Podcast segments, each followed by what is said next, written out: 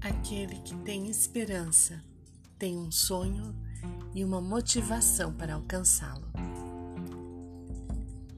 Se não tivesse amor, nada seria e minha obra teria sido em vão.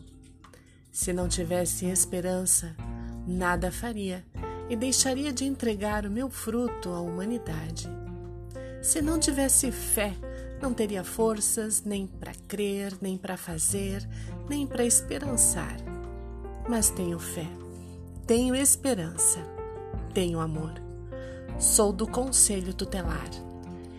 E ser conselheiro ou conselheira tutelar não é coisa qualquer.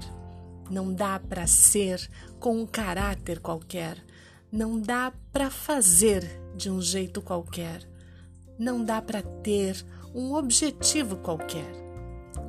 Portanto, agora existem estas três coisas: a fé, a esperança e o amor. Porém, a maior delas é o amor. 1 Coríntios 13, 13.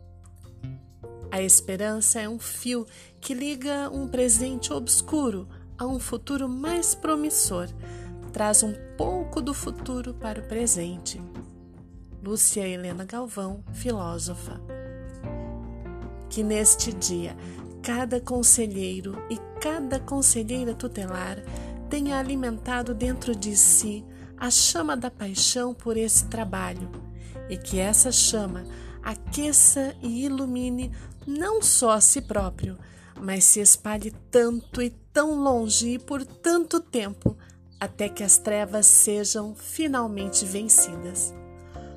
Parabéns, conselheiros e conselheiras tutelares. Seu trabalho vale a pena.